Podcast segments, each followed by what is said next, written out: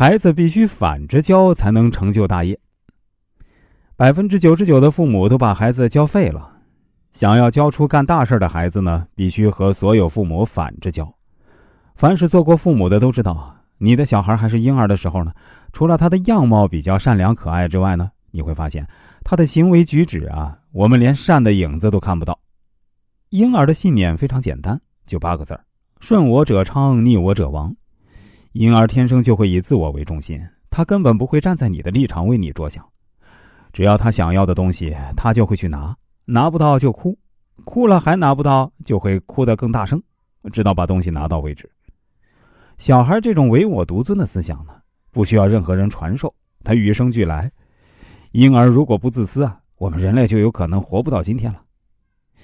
一个婴儿看到妈妈手中拿着饼干，正想放进嘴里吃，自私自利的，完全不会站在妈妈的立场上去想，他不会有同情心，更不会有羞耻心。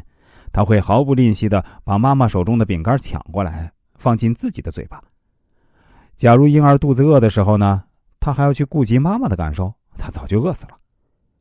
每个人出生就会玩虚虚实实的权谋手段，所以你的孩子天生就是一个权谋家。你从小教育孩子要听话、要乖、要老老实实、本本分分，你把孩子天生的攻击性给淹没了，导致孩子长大以后呢？软弱无能，只能沦为有钱人手中的猎物。是你把一只狼教成了一只软绵羊。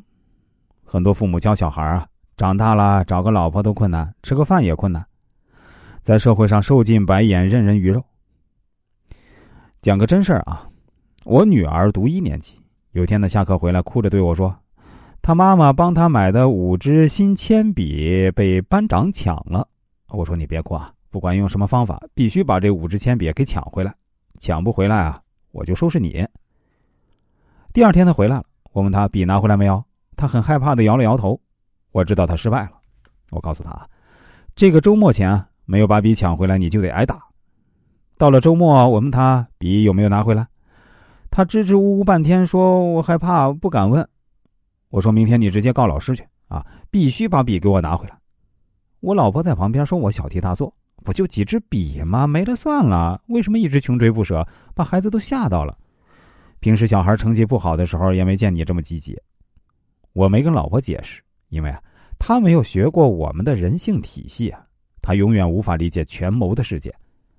当天晚上，我就给女儿的班主任打了个电话，把抢笔的事儿跟班主任说了。班主任表示明天会处理此事。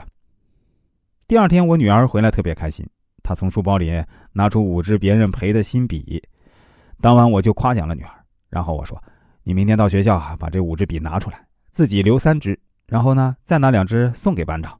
然后跟他说，我们以后做好姐妹，有好东西啊，我还会跟你分享。”我女孩直接懵了，傻傻的说：“爸爸，你先逼着我把五支笔要回来，然后又让我送两支笔给班长。”看着他那傻傻的样子，我说：“以后你长大了就会明白了。”为什么我对女儿学习成绩没那么在意？但这件事情我会这么在意呢？首先来说说，为什么我要逼着她把笔这抢回来？因为这班长是第一次欺负我女儿。如果你让他顺利的欺负了第一次，就会有第二次、第三次，还会有无数次。